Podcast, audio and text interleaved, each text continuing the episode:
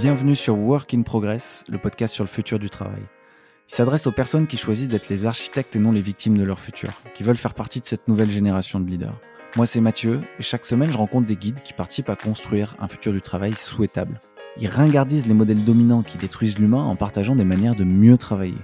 On touche à beaucoup de sujets, relations, management, alimentation, organisation. Mais le deal pour chaque épisode, c'est une leçon du futur et une clé d'action concrète à appliquer maintenant. Allez, bonne écoute. Les amis, prenez de quoi noter, vous allez avoir droit à un cours magistral d'Estelle. Comment réussir sa prise de parole pour faire passer un message important? Comment bien préparer? Comment bien commencer? Comment tenir en haleine son public? Comment mettre son audience en mouvement? Estelle est coach en prise de parole et aussi artiste, actrice et chanteuse. Et elle a accepté d'ouvrir sa boîte à outils pour rentrer dans la technique et nous livrer ses meilleurs secrets. Et restez jusqu'à la fin, il y a une petite surprise musicale en toute fin d'épisode. Bonne écoute. Salut Estelle. Hello Mathieu. Hello, hello. Merci beaucoup de nous rejoindre sur Work in Progress. Euh, Aujourd'hui, on va parler de prise de parole en public, euh, devant un groupe, donc, de collègues, amis, famille. Euh, déjà parce que ça fait peur. Euh, la, plupart des gens, euh, la plupart des gens sont tétanisés à l'idée de prendre la parole devant un groupe ou devant un public. Et même, j'ai vu certains classements qui disent que ça fait plus peur que la mort dans certains classements, euh, dans certains rankings euh, des grandes peurs euh, de l'humanité. Et mais aussi et surtout ensuite parce que personne n'a l'attention des gens naturellement, à part peut-être Kylian Mbappé, tu vois, ou Barack Obama. Mais l'attention globalement, elle se, elle se gagne. Et pour euh, revenir dans le contexte du travail et de l'entreprise, selon le statut qu'on a euh, dans son entreprise, par exemple, du coup, les occasions elles peuvent être très très rares, tu vois. On pense aux 5 minutes top chrono que tu as dans la réunion d'équipe du lundi, tu vois. Ce qui augmente encore plus la pression euh, si on a un message important à faire passer. Et, plus largement, on est, on est à l'ère du personal branding, tu vois, de la marque personnelle où chacun doit vraiment s'autoproduire en permanence pour rester euh, attractif professionnellement. Euh, et donc la maîtrise euh, d'une communication écrite et orale euh, qui soit claire, cohérente et euh, qui donne euh, confiance, c'est probablement l'une des compétences pro euh, que je trouve les plus importantes, mais aussi l'une euh, des plus sous-cotées. Et c'est pour cette raison que je t'ai contacté pour faire cet épisode, pour te poser la grande question, euh, comment réussir sa prise de parole pour faire passer un message important. Mais avant, euh, ce serait euh, cool que j'arrête de parler et que je te laisse un peu te présenter. Merci de m'avoir invité. Alors moi, je m'appelle Estelle. Et c'est marrant parce qu'hier, j'étais, comme je te le disais avant que le podcast démarre, j'ai fait ma première soirée parisienne du mois de septembre-octobre. Et j'étais avec le nouvel amant d'une amie qui fait de l'astrologie chinoise et qui m'a dit Mais à quelle heure t'es né C'est quoi ton année? Il a tapoté sur son ordinateur et il dit Waouh, t'as pratiquement que du bois dans ton thème. voilà, je suis partie avec ça. et ce matin, avant de commencer le, l'enregistrement, j'ai quand même regardé, j'étais encore dans mon lit, ce que ça signifiait l'élément bois. Et je suis tombée sur l'élément bois. C'est un tempérament de créateur, passionné, impulsif, amoureux de la nature et euh, créatif. Je pense que ça résume bien mon, à la fois mon amour pour la nature. J'ai ma maman qui vient de, de la Bourgogne profonde où on a une famille d'agriculteurs et ma passion pour la créativité, le théâtre. Donc, euh, moi, comme je te disais, je reviens d'une tournée. Cet été, on a joué dans des dizaines de villes en France avec mes amis et talentueux compagnons de la compagnie de théâtre et les allumeurs de réverbères. Je joue de la guitare, je chante, c'est tout récent. Je te proposerais même peut-être de clore ce podcast avec une chanson. Alors que je ne le ferai pas en challenge, live. Challenge accepted. je ne le ferai pas en live. Mais je te l'enverrai. On peut tenter, on peut tenter. Parce que je t'ai pas préparé de pièce de théâtre. Et euh... Ah bon, oh non ouais. Non mais on peut, euh, carrément, super idée de terminer le, le podcast en chanson. Et, et, et, quand, voilà, quand je porte pas de, de perruque sur scène, j'accompagne des dirigeants, des, des, entrepreneurs, des équipes, c'est comme ça qu'on s'est rencontrés, des hommes et des femmes politiques en prise de parole, aussi bien à l'écrit qu'à l'oral. Génial. Et, ben, merci beaucoup euh, Estelle. Euh, je tiens à préciser que mon élément, moi mon élément c'est la terre, je crois. Mais alors, je ne sais pas si c'est pareil. C'est dans les signes chinois. Je suis un serpent de terre. Donc, euh, alors, voilà. je n'y connais rien, mais, mais en tout cas, je, moi non plus. Que, que, ça résumait bien mes obsessions et, et certaines et tu connais de ton animal? Parce que Mon moi, c'est l'année du serpent. Donc, c'est serpent de terre. écoute, je, j'hésite entre rat et singe. Ah, d'accord, d'accord. Bon, on vérifiera. On vérifiera. Mais tu vois, j'ai toujours eu euh, peur du feu. J'ai un toc. Je dois... je- On rentre dans, ma- dans mon intimité la plus profonde. C'est que avant de partir de chez moi, je vérifie 15 fois si mes plaques qui sont à induction, je répète, à induction, sont bien éteintes. Donc au cas où il y a du les... gaz. qui vois, exactement. Et donc je me dis que ce matin, c'est peut-être le bois en moi qui a peur de cramer. Voilà. Mais euh, non, c'est possible. Euh, en tout cas, on est parti sur les, sur les chapeaux de roue. On, a, on ouvre des tiroirs, mais bon, on va refermer ce tiroir parce que sinon, on part sur complètement un autre sujet, bien que ce soit euh, super Mes intéressant. Mais je suis connaissances euh, vraiment. Moi aussi, ça y est, on est arrivé à la limite de mes connaissances. Donc, on va revenir au sujet de la, de la prise de parole. Et, euh, et, euh, et je voulais commencer par une citation de, de Churchill qui disait Un bon discours improvisé a été réécrit trois fois. Et ceci m'amène à ma première question. En fait, j'ai un message important à faire passer euh, sur une prise de parole devant un public, donc devant un groupe, disons, d'au moins trois personnes. Ça peut être en famille, en entreprise. Comment préparer euh, cette prise de parole pour la mettre vraiment bien au service du message que j'ai à faire passer? C'est une excellente question, car beaucoup d'entre nous passons à côté de cette étape. Donc merci de, de la poser. On passe à côté de cette étape par manque de temps, souvent, parce qu'on n'y pense pas. On se retrouve avec notre feuille on se dit, allez, vas-y, qu'est-ce que, qu'est-ce que j'ai envie de leur dire aujourd'hui? Peu importe ton format, que ce soit une conférence, un pitch, un meeting, un rendez-vous presse, un call important, tu ne perdras pas une seule seconde sur cette étape et ta préparation rendra ton propos plus convaincant. Pourquoi? Parce qu'il sera contextualisé. Alors, si je dois en, en résumé te faire un listing des étapes pour préparer ta prise de parole, je dirais qu'il y en a trois. La première, c'est définir ton audience. Qui sont tes, tes interlocuteurs? La deuxième, ce serait définir le contexte. Quel est le format? Dans, quel dans quelles conditions se déroule ta prise de parole? Et la dernière étape, c'est ton objectif. Quel objectif cherches-tu à atteindre en prenant la parole? Hmm. Donc, si je repars sur l'audience, moi, ce que j'aime bien faire, c'est le portrait robot de ton audience. Donc, je me fais un petit listing de questions. Ouais. Combien sont-ils? Quels sont les profils? Ils ont quel âge? Quel métier? Quels sont leurs besoins? Est-ce que ce sont des experts de ton sujet? Ou pas? Ah oui. Ah oui. Après, je peux aller plus loin. Qu'est-ce que. Non, si on, on- on part sur une prise de parole que tu présenterais, qu'est-ce que toi tu souhaiterais entendre si toi tu étais à leur place? Quelles images ou quelle image ont-ils de toi? Dans quel état émotionnel sont-ils? Est-ce qu'ils ont des peurs? Si oui, lesquelles? Et tu vois, pendant le, le Covid, j'ai travaillé avec des, des directeurs d'hôpitaux chaque prise de parole était différente selon qu'il s'adressait aux brancardiers, aux infirmières, aux médecins, à la presse. Mm. Et à chaque fois, on partait de l'audience pour définir le contenu. Donc, la prise de parole, c'est pas un monologue, c'est pas une, euh, c'est c'est pas euh, juste moi face à moi-même. C'est une prise de parole en public. On devrait même dire au public. Donc, c'est comme une flèche qui vise sa cible. J'aime bien prendre cette image. Tu dois toujours avoir en tête ta cible avant de t'attaquer. Et euh, une fois que tu as fait euh, ton portrait robot de ton audience, ça va influencer évidemment ton contenu, le choix de tes exemples, plus ou moins pédagogiques, par exemple, Ouais. Ouais. le degré de détail que tu vas apporter à ton propos. Est-ce que je rentre plus ou moins dans la technique ou pas? La mise en avant d'expériences personnelles, est-ce que c'est pertinent ou non en fonction de qui tu as en face de toi? Mhm.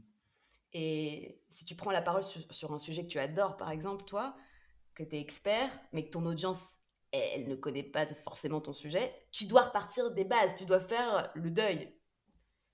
Il y a, y a un mec que j'écoutais, euh, un homme que j'écoutais ce matin, euh, là, de, un replay, c'est Michel-Édouard Leclerc. Michel-Édouard Leclerc, quand il prend la parole, tu sens, alors là c'est le contenu, mais c'est aussi le style. Tu sens que son travail sur son audience, le persona, influence complètement son contenu et son style. Il, bah, il se rend accessible avec un lexique populaire, il a des intonations relâchées. On a l'impression d'entendre le petit patron de l'épicerie bretonne. Il résonne totalement avec l'image qu'il veut donner à ses supermarchés Leclerc, mmh. proches du consommateur. Ouais, c'est vrai, c'est un super exemple.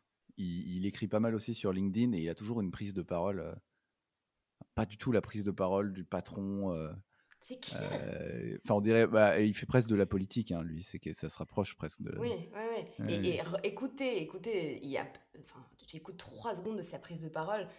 Tu vas sur France Inter, BFM, tu, tu, regardes une interview. Il y a plein de mots familiers. Il y a des, ouais, il y a, il y a, il y a, il y a vraiment euh, plein de mots, tu te dis, c'est vraiment Michel-Édouard Leclerc qui nous parle avec ce langage familier, ces intonations relâchées, oui, mais il résonne complètement avec, avec en fait sa cible. Ouais. Donc, une fois que tu as cerné euh, ton audience au maximum, dans un second temps, ça c'est pour moi le travail le plus essentiel, tu t'interroges, ça va, ça, ça prend une minute, sur ton format, le format de ton intervention. Hmm. Combien de temps tu as? Est-ce que tu as des slides? Oui, non. Est-ce que tu as des notes? Avec toi? Oui, non. Micro, filaire, cravate. Est-ce que tu es assis, debout? Est-ce que tu as un pupitre? Quelle est la disposition de la salle?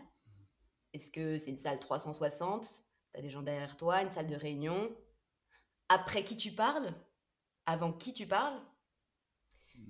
Voilà, si on va très loin et qu'on est obsessionnel, typiquement, les mecs qui font des, des, négociations, les experts en négociation, quand ils préparent une négociation, ils font leur entraînement sur place. T'as Edouard Beltran, c'est un expert en égo, il t'expliquerait que euh, s'il a une égo dans un resto, il va aller dans le restaurant, manger là-bas, il va trouver la bonne table, pas trop à côté des, toilettes, pas à côté de la cuisine, et il va s'entraîner un maximum dans le, dans le cadre. Et dernier point, l'objectif. C'est crucial d'avoir un objectif, une fois que tu as fait ton boulot sur l'audience, le contexte, pour pouvoir t'évaluer, ne serait-ce que pour ça, et te dire, alors attends, est-ce que j'ai réussi ma prise de parole ou pas? Tu sors, tu dis, ah ouais, j'ai bien senti, j'ai été bon, je crois, sur ce coup-là. Est-ce que tu as rempli ton objectif? Donc, l'idéal, c'est d'avoir un objectif qui est précis, qui va être atteignable, réaliste, défini temporellement si possible, et ce sera ta boussole pour t'évaluer. Typiquement, je veux, à l'issue de cette rencontre, que Jacqueline me mette en relation avec Jean. Je veux signer un partenariat commercial. Je veux convaincre X% de mon audience de s'inscrire à ma newsletter avec le lien qui est derrière. Je veux convaincre mon associé de recruter un RH pour qu'il arrête de me faire des réunions RH tous les lundis à 10h. Je veux convaincre mon éditeur de me verser un acompte avant l'écriture de mon livre. Bref, très précis. Et est-ce qu'on, est-ce que, est-ce que c'est à ce stade déjà qu'on prépare la structure, c'est-à-dire le, fond, une fois qu'on a fait cet exercice d'empathie, de se dire mmh. bon, voilà, à qui je parle, au service de quel objectif, est-ce que, est-ce que, est-ce que la structure du propos va être importante? Parce qu'il faut quand même amener les gens à, nous, moi qui, qui fait beaucoup de, qui fait pas mal de e-commerce sur une page de vente, on arrive à un call to action, tu vois, il y a toujours une petite structure. Est-ce mmh. que c'est pareil dans une prise de parole? Oui, bien sûr. la priorité, quand tu, prends la parole, c'est de préparer en effet ton audience et ça va découler sur une idée clé.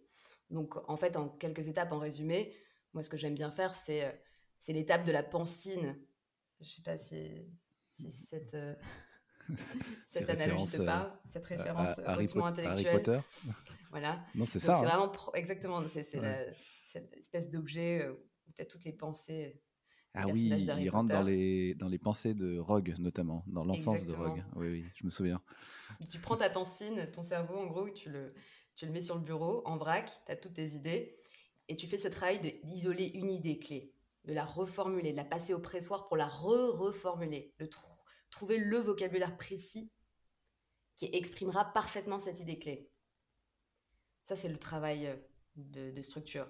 Et ensuite, une fois que tu as ton idée clé, tu vas sélectionner quelques arguments qui sont étalés là actuellement sur ta table, qui gisent parmi ta pensine, qui vont parler à ton audience, que ce soit un chiffre, une étude, une histoire personnelle, une référence historique, une analogie pour marquer les esprits.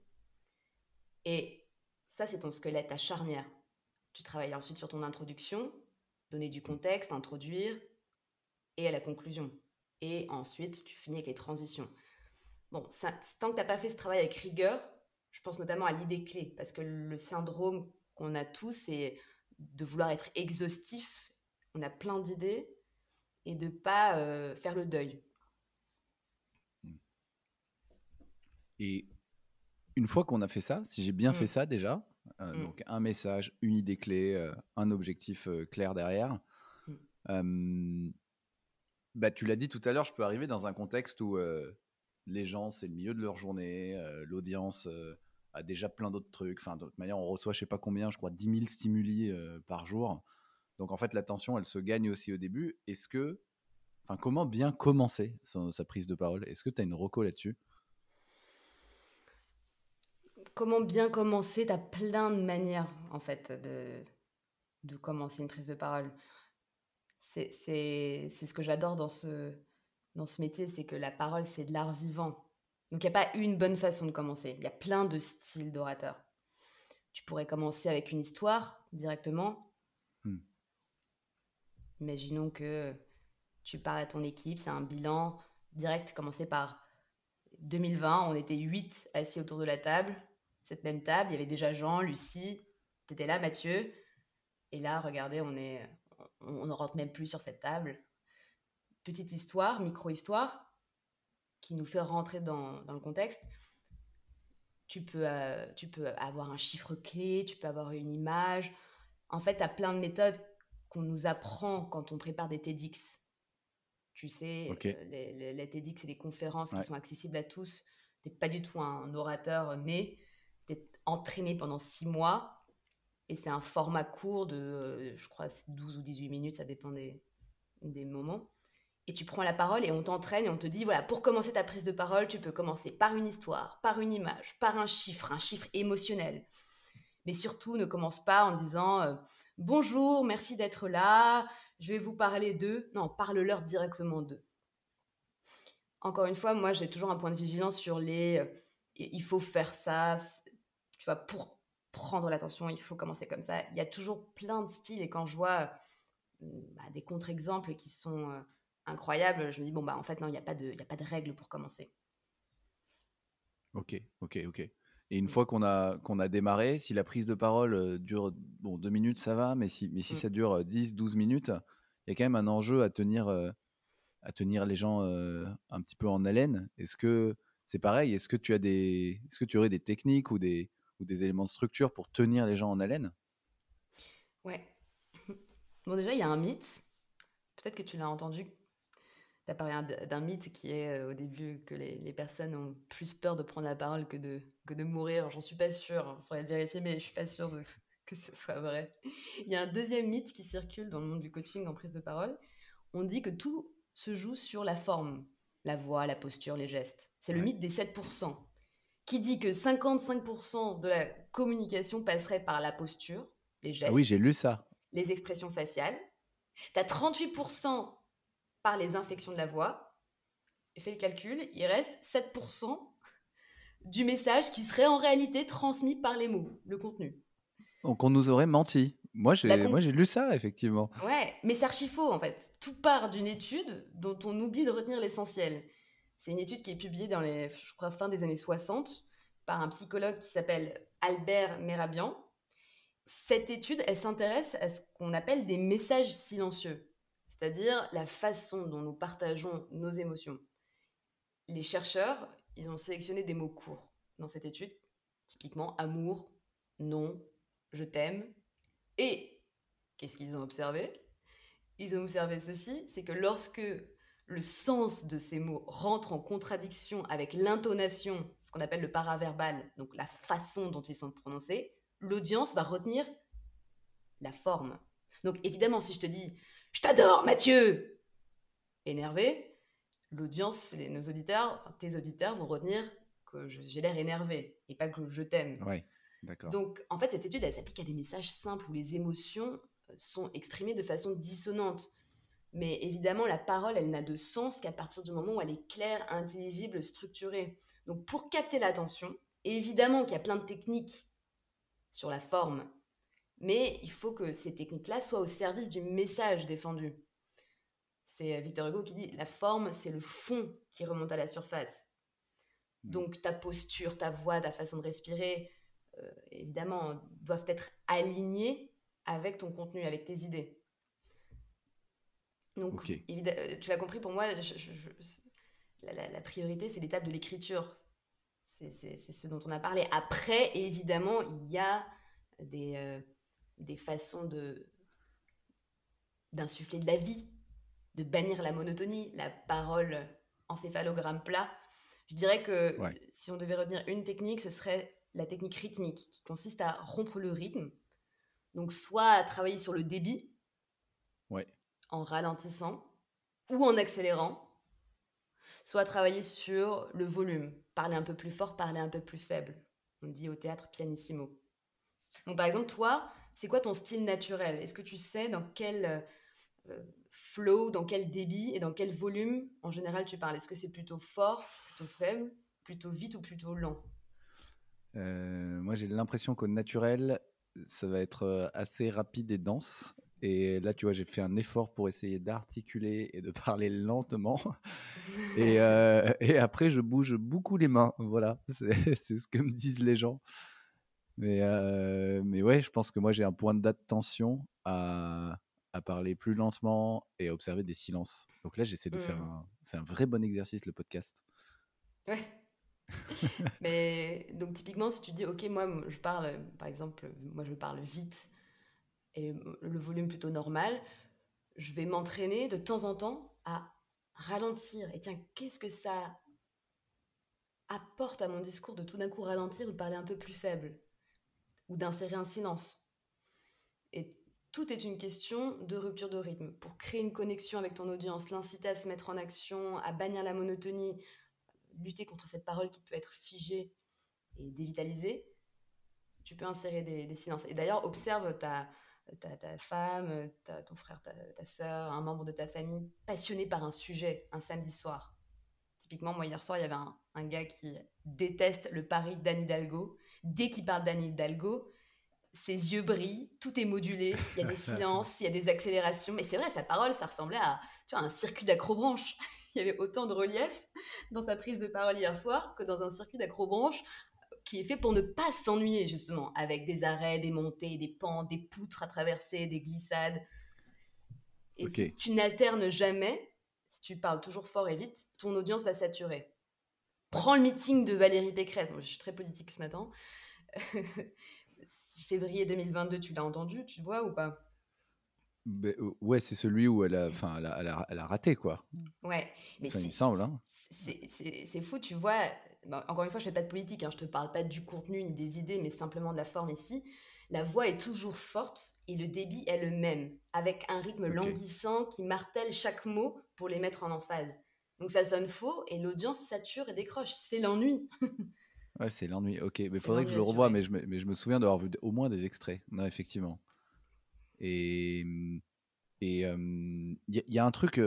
merci pour pour ces pour toutes ces petites techniques, euh, ces petits les secrets d'Estelle. Il y a un truc aussi dans le regard, non, quand même? Juste même si même si il y en a 12 000 des techniques, mais mmh. mais regarder son audience, c'est quand même c'est quand même important, de connecter avec les yeux, avec les gens, non?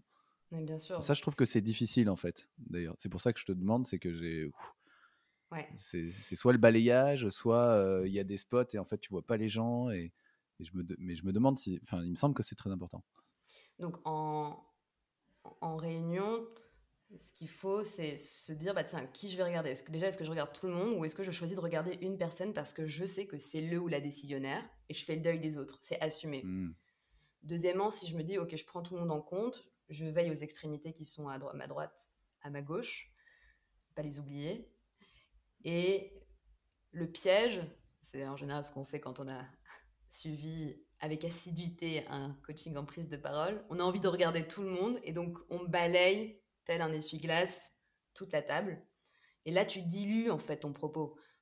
Il faut le donner de manière entière. Donc typiquement, j'ai une idée, donc sujet, verbe, COD, je te le donne à toi, Mathieu, qui est à droite. Idée numéro 2, je donne à Janine qui est à gauche. Mais si je fais idée numéro 1 en regardant à la fois euh, ah Janine, Luc et Jean, là, le propos bah, se dilue et tu, tu, perds en impact.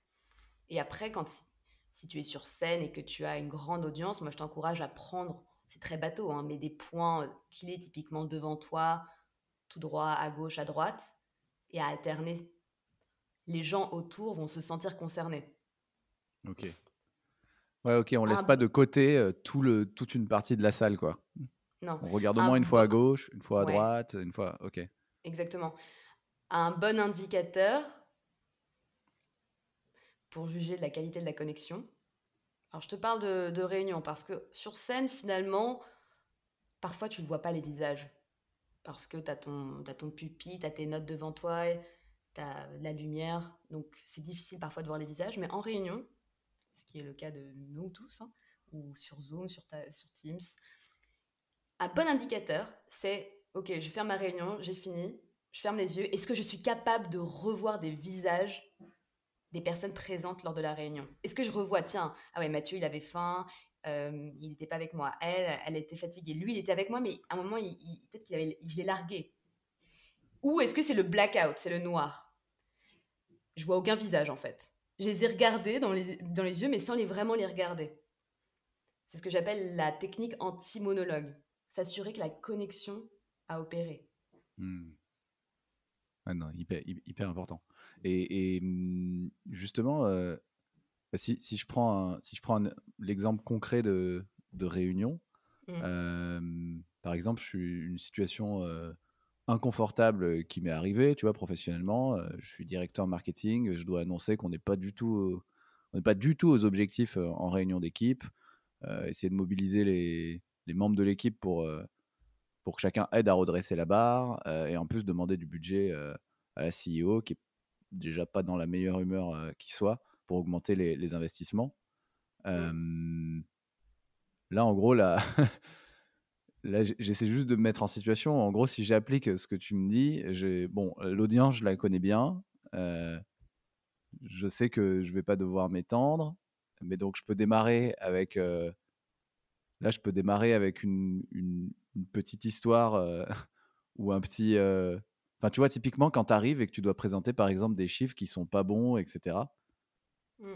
Est-ce que est-ce que tu as un truc pour euh, est-ce que tu c'est la petite blague là, le truc qui a rien à voir ou euh, on attaque dans le sujet, tu vois, pour c'est le l'accroche, tu vois? Je me demandais s'il y avait des s'il y avait des tips ou dans les dirigeants que tu accompagnes parfois pour pour amener pour amener le pour amener le mmh. sujet de manière un peu plus pour mettre les gens en disposition quoi.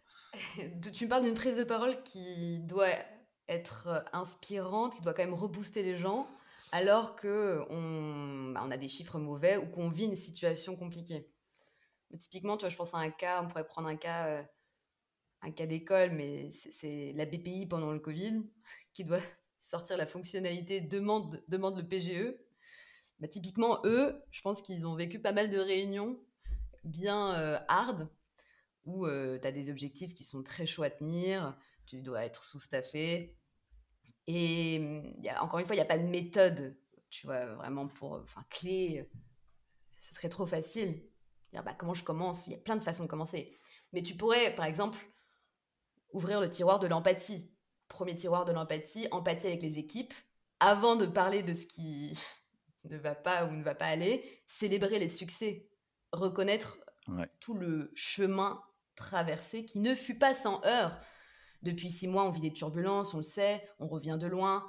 On a accompli, on a accompli plus en six mois qu'en deux ans, avec le, fabuleux succès de la mission de Mathieu, euh, menée avec talent aussi par Jean, Louise ici. Et on les a accomplis dans des conditions extrêmes, on était sous-staffés, on avait des hard deadlines. Clotilde, ici présente, a perdu la moitié de son équipe en janvier, on peine à recruter. Et malgré tous nos efforts, euh, voilà, on n'a pas pu recruter plus de coéquipiers cette année. Donc je sais la surcharge de travail qui a été démultipliée, l'état de fatigue générale, combien de noctures on a fait avec Baptiste et Sophie le mois dernier. Bon, tu vois, là, je suis dans le, tiroir de l'empathie. Ouais, ok. Pourquoi pas? Et j'annonce bah, le, le, menu du jour. Et par exemple, un tiroir que je pourrais ouvrir, ce serait le collectif. On va le faire ensemble sur les six prochains mois, plus que jamais, je vais être à vos côtés. Tu vois, il y a les objectifs derrière qui sont sur les slides. Tu vois, à titre perso, j'ai mis à l'arrêt X et Y justement pour me concentrer sur Z et A et être sur le front avec vous. Ok. Tu peux ouvrir le tiroir de la transparence. J'annonce directement qu'il est peu probable que nous tenions nos objectifs. Mais on va faire du Pareto. On va se concentrer en priorité sur les 20% du travail qui vont nous amener à 80% du résultat en faisant ça, ça, ça. Tu vois, il y a plein de tiroirs possibles en fonction de ton style. Moi, j'aime bien le côté transparence, vulnérabilité. D'autres euh, n'iront pas dans ce registre-là. Il y a un tiroir, je dirais, qui fonctionne très bien. C'est le sens. Pourquoi fait-on ça? Et finir par ça, c'est puissant. Mon principal message de ce matin, c'est de se rappeler pourquoi on fait ça. Rappelons-nous pourquoi nous travaillons. Bah, typiquement, le PGE à la BPI, c'est une opportunité extraordinaire qui va permettre à des centaines d'entreprises, de commerçants, d'artisans, d'exploitants agricoles, de professions libérales, de micro-entrepreneurs, d'associations, de ne pas couler dans les prochains mois. D'être certains d'avoir un salaire, de ne pas perdre leur emploi, donc de toutes les missions sur lesquelles nous travaillons depuis le début de cette crise, cette crise sanitaire, celle-ci, pour moi, je pense pour nous, va être la plus excitante, et de loin. Et là, je réinjecte du sens. Hmm. Euh, merci beaucoup. C'est vrai que ce, tiroir-là, euh, ce est complètement exploitable en plus dans un contexte d'entreprise. Euh, sans être, euh, sans avoir un grand discours à faire. Mm. Euh, c'est quelque chose que moi personnellement, je pense que je gagnerais à exploiter plus. Euh, merci pour le tips, Estelle. Ça m'aurait sauvé de t'avoir à mes côtés à certains moments. Et tu vois, en, dans, le, dans, le, dans le discours, j'ai actionné plusieurs éléments. J'ai mis du détail. J'ai mis, tu peux mettre parfois du discours direct avec du je me suis dit que, je me suis à ce moment-là, je me suis dit voilà, c'est le début de la fin. Il y a six mois, je me suis dit ça. Tu vois, je cite, je fais des citations. Ce qui fait que ton audience, elle visualise, elle se projette. Je prends à partie directement quelqu'un en disant bah Mathieu ici présent, il était là il y a six mois. Je peux utiliser des questions rhétoriques, dire bah qu'est-ce que je me suis dit à ce moment-là quand j'ai vu les objectifs? Vous savez ce que je me suis dit? Hmm. Ça c'est très efficace. c'est excellent ça. Ça rompt le rythme.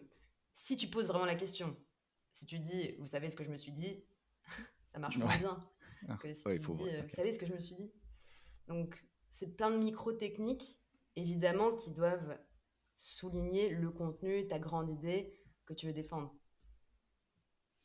Bah, justement, pour, euh, pour faire le lien avec, euh, avec tout ce qu'on dit euh, depuis tout à l'heure, j'ai quelques, avant de clore les, cet épisode, j'ai quelques questions pour la route. ensuite, je te laisse retourner barouder sur, avec les allumeurs de réverbère. si tu si tu devais dire à quelqu'un euh, qui doit prendre la parole, de juste après cet épisode, là, de retenir une seule chose, ce serait quoi? Après cet épisode, tout ce qu'on s'est dit, je dirais le travail sur l'audience. Préparer, se faire un petit portrait robot de l'audience, surtout quand on a la confiance et qu'on se dit, moi non, j'avais plus besoin, je les connais, mon audience. Mais en fait, non, se, se remettre dans une posture de nouvel œil et revoir son audience pour la première fois. Attends, en fait, ils sont dans quel état émotionnel aujourd'hui, début octobre? Ça a sûrement changé par rapport au mois dernier. Faire cet exercice d'humilité qui euh, rend pertinente toutes tes prises de parole. Merci Estelle. Euh, j'ai trois dernières questions, c'est les questions pour la route. Qu'est-ce est-ce qu'il y a un, événement lié à la prise de parole qui a marqué ta vie euh, professionnelle et que tu aimerais partager Un élément, c'est-à-dire, par exemple un, événement, une prise ah, de parole qui a marqué ta vie professionnelle et que tu aimerais partager Que moi, j'ai délivré, tu veux dire? Ça pourrait être que toi, tu as délivré ou que quelqu'un a délivré mmh, C'est une bonne question. Ou bah, ça peut ne pas être lié à la prise de parole, d'ailleurs. Hein. Ouais. Disons que mmh, des tu parlais de personal branding au début. Des personnes qui doivent se défendre. Alors, je ne suis pas avocate, mais j'accompagne des personnes qui doivent se défendre, qui sont aussi accompagnées d'un ou d'une avocate, et qui parfois sont surexposées médiatiquement. Et mmh, bon, je pourrais pas donner d'exemple concret parce que c'est confidentiel, mais ce type de prise de parole, moi, me, me bouleverse. Et c'est comment tu, malgré euh, l'ère du tweet, l'ère où on ne regarde plus les interviews de 20 minutes euh, d'une avocate sur BFM, on retient que les gros titres, les unes de Libération, euh, d'autres journaux. Comment tu te mets au défi de créer une connexion, de créer un terrain d'écoute, justement? Et bon, c'est ce type de prise de parole, notamment il y en a une sur laquelle je travaille en ce moment qui me passionne et qui me bouleverse. Mais malheureusement, c'est vrai que je ne peux pas te donner des noms. c'est ok, c'est ok, merci beaucoup euh, pour le partage. Et euh, bah, toi, justement, quelle est ta prochaine prise de parole importante? Ma prochaine prise de parole importante, à titre personnel, j'ai une grosse réunion avec euh, la compagnie théâtre mercredi, dans laquelle nous allons, nous allons décider du futur 2023. J'ai aussi une, réunion qui est très importante pour moi, où je vais me lancer dans une collaboration avec un community manager, et je dois le convaincre qu'il faut travailler sur une ligne éditoriale et que je ne veux pas des des citations un peu développement personnel sur mon Instagram. Et lui vient du milieu du, développement personnel et du buzz. Donc je vais devoir le convaincre de, venir dans mon champ d'écriture et ça va pas être facile. Il faut que je travaille dessus. Hmm. et, euh, dernière petite question pour la route, qui est-ce que tu recommanderais euh, hmm. comme invité sur euh, une ou plusieurs personnes d'ailleurs sur Work in Progress? Sujet sur le ah. futur du, travail, donc on est large. Hein. Mmh. Moi, je t'encouragerais à mélanger entrepreneuriat et. Parce que le futur du travail, c'est aussi le, futur de notre monde. Toi qui es dans le. proche de la Drôme, proche du Vercors, je t'inciterais à, inviter des personnes qui travaillent sur l'écologie, et notamment qui mélangent entrepreneuriat et écologie, comme Arthur Auboeuf. Ah, carrément, je suis, c'est un, super énorme fan. Ouais, ah ouais. Grand, grand fan. Trop bien, bah, je vais essayer d'inviter Arthur Aubeuf. Challenge accepted. Super, tu m'enverras l'interview quand elle sortira d'Arthur. carrément. et tu as parlé de ton Instagram. Où est-ce qu'on peut te trouver, te suivre pour t'envoyer des mots doux, Estelle?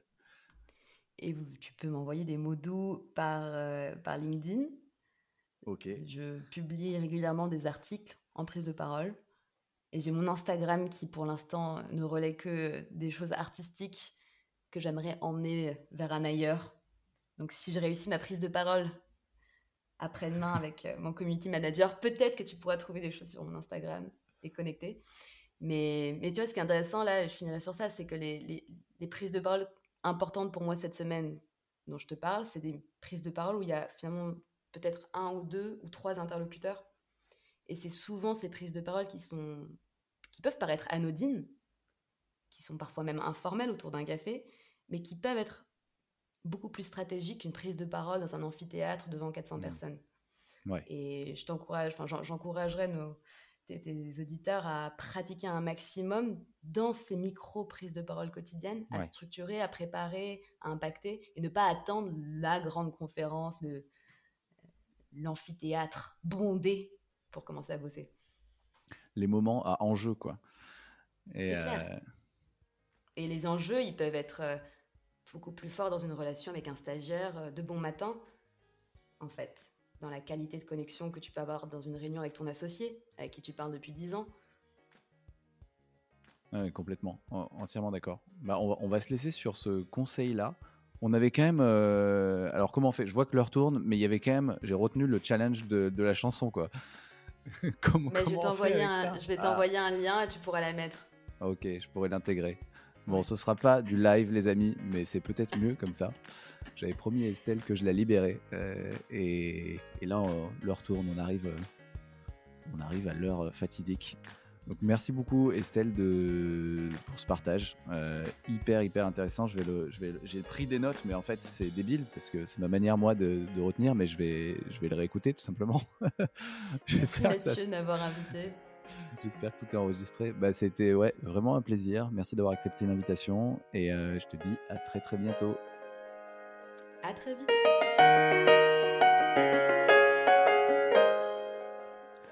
Comme promis, on va finir en chanson. Pour vous récompenser d'avoir écouté jusqu'au bout, je vous laisse avec la chanson d'Estelle, juste après générique de fin. Elle interprète en acoustique Everybody's Changing de Kin, et franchement, je vous souhaite de prendre la même claque émotionnelle que moi. Sur l'épisode, je suis très preneur de vos retours. Envoyez-moi vos feedbacks sur LinkedIn, euh, Mathieu Bernard, ou par mail, mathieu.inprogress.pro. Et si vous a plu, vous pouvez faire trois choses. La première, abonnez-vous pour recevoir les épisodes suivants.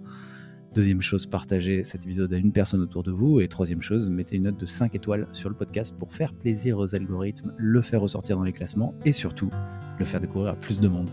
Merci beaucoup, place à la chanson d'Estelle et à très vite sur Work in Progress. Say you wander your own land. But when I think about it, I don't see how you can. You're aching, you're breaking, and I can see the pain in your eyes. Says everybody's changing, and I don't know why.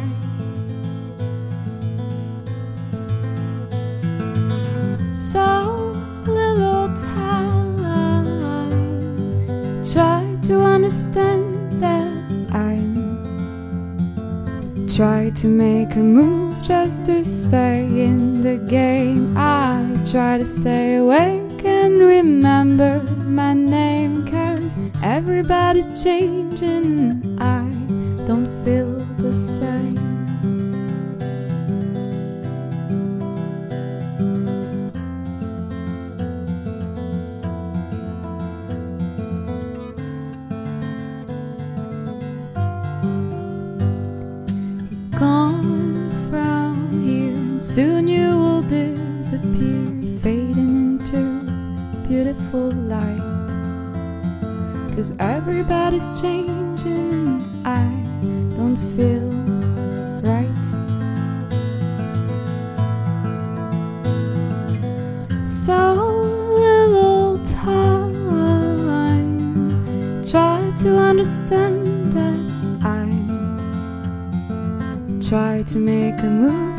To stay